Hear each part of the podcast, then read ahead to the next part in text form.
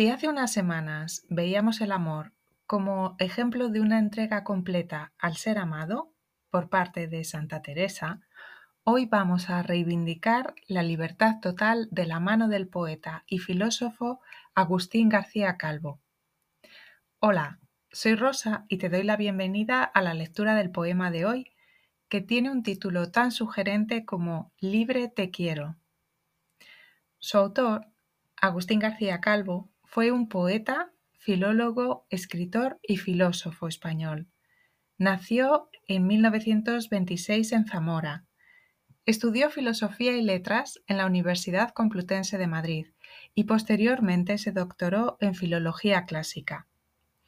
A lo largo de su vida, García Calvo destacó por su amplio conocimiento de diversas disciplinas que abarcan desde la, lingüística y la filología hasta la filosofía y la literatura clásica. Su obra poética se caracteriza por su estilo profundo, lírico y reflexivo, con una marcada preocupación por los temas filosóficos y sociales. Además de su faceta como poeta, García Calvo también fue conocido por sus traducciones de obras clásicas y su labor como filólogo.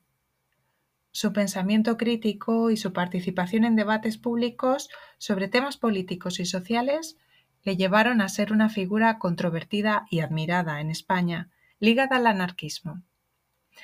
A lo largo de su carrera publicó varios libros de poesía, entre ellos Poemas para leer sin importancia o Los sonetos de Quevedo, y también escribió ensayos filosóficos y libros sobre lingüística. Agustín García Calvo falleció en noviembre del 2012 en Madrid, dejando un legado literario y filosófico significativo en la cultura española.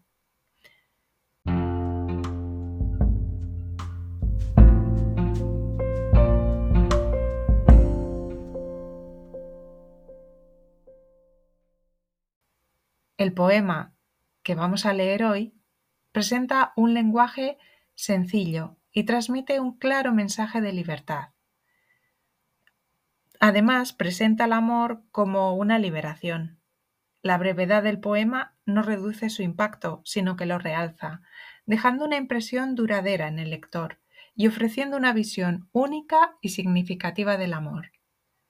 Pero vamos a leerlo juntos y después lo comentamos con más detalle.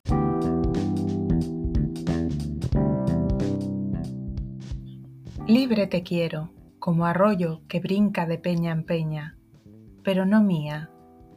Grande te quiero, como monte preñado de primavera, pero no mía. Buena te quiero, como pan que no sabe su masa buena, pero no mía.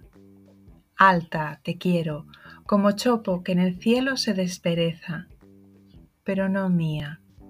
Blanca te quiero, como flor de azahares sobre la tierra, pero no mía, pero no mía, ni de Dios, ni de nadie, ni tuya siquiera.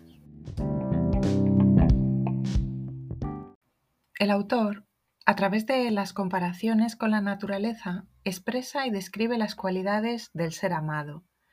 Las imágenes de un arroyo, un monte o una flor enfatizan la belleza del ser amado a ojos del poeta. Pero hablamos siempre de un amor sin exclusividad o sin afán controlador. Esa idea de libertad se enfatiza con la repetición del estribillo pero no mía.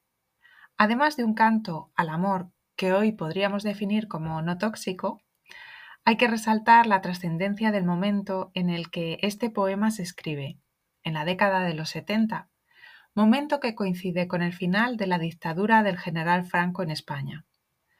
Durante esta época de cambio político y social surgieron diversas expresiones artísticas y literarias que reflejaban las ansias de libertad, justicia y democracia. La poesía de Agustín García Calvo, incluyendo este Libre te quiero, se enmarca en este contexto de búsqueda de libertad y expresión de ideas progresistas. Analizando brevemente el poema, podemos decir que éste se organiza en torno a una estructura repetitiva de comparaciones que comienzan por un adjetivo, buena, blanca, alta, Este paralelismo aparece unido con otros recursos como la utilización del estribillo pero no mía o la aliteración, que contribuyen a dar sonoridad al poema, como por ejemplo en la línea El monte preñado de primavera. Estos recursos encajan dentro de la tradición de lírica popular, a la que García Calvo se adapta también, como en su momento supieron hacerlo otros grandes poetas como Machado, Miguel Hernández, García Lorca o Alberti. Al final del poema, el escritor introduce una idea cuando menos disruptiva, al expresar el deseo de que la amada no se pertenezca a sí misma. Como habíamos comentado anteriormente, Agustín García Calvo, además de lingüista experto en literatura clásica, es un filósofo que continúa la tradición socrática de poner en duda todo, incluso la validez de cualquier pensamiento que no nazca de la absoluta libertad. Libera al ser amado de esta manera de la obligación incluso de ser fiel a sí misma. Conocidas son además sus ideas en las que recupera ahora el pensamiento de otro filósofo griego, en este caso el presocrático Heráclito, y en las que incide en la máxima de libertad total cuando el autor afirma en sus escritos que las cosas solo son estables cuando se basan en el cambio constante. Volvemos de nuevo a la idea de libertad total. ¿Y tú? ¿Cómo interpretas este poema? ¿Sientes también esa necesidad de libertad a la hora de amar?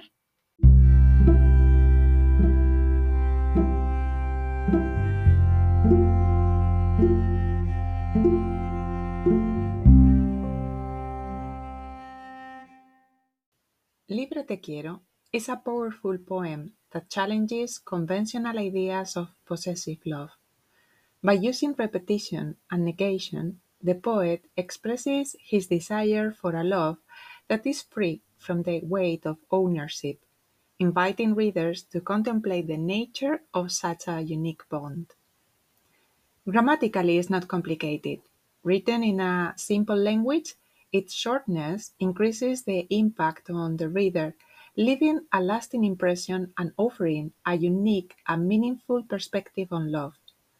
Besides of techniques such as the repetition of the structure, the refrain, pero no mía, and alliterations, link this poem with the tradition of popular lyric poetry, much like other great Spanish poets, such as Miguel Hernández or Federico Garcia Lorca.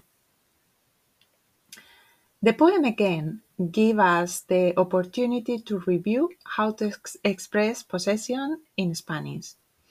If some weeks ago uh, we talked about possessive adjectives, in this occasion we can mention the possessive pronouns mía, tuya.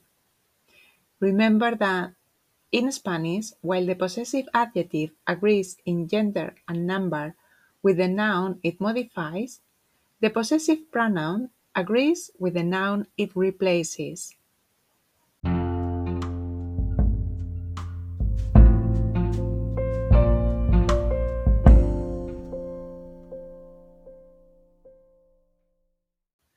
To finish this short analysis, and going back to the message of the poem, we can say that at the end of it, the writer introduces a disruptive idea. If so far he had emphasized the desire of not possessing the lover, now he expresses the desire that she doesn't belong to herself. As we mentioned before, Agustín García Calvo, besides being an expert linguist in classical literature, was a philosopher who continues the Socratic tradition of questioning everything, even the validity of any thought that doesn't arise from absolute freedom. This way, his lover is even free from the obligation to be faithful to herself. His ideas in this regard can also be linked with another Greek philosopher, Heraclitus, and his ideas about the constant change in nature.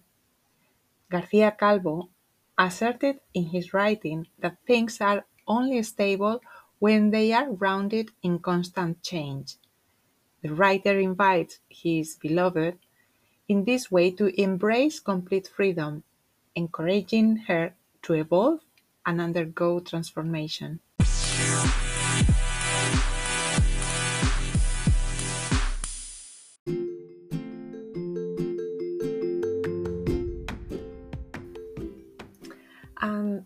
Is all for today. Thank you for tuning in to today's episode. It is a pleasure to share this poetic journey with you. Remember that if you like to revisit today's poem or access a transcript of the Spanish comments, you can find a link in the podcast description.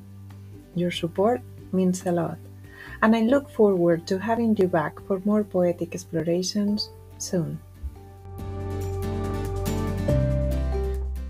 Y esto es todo por hoy.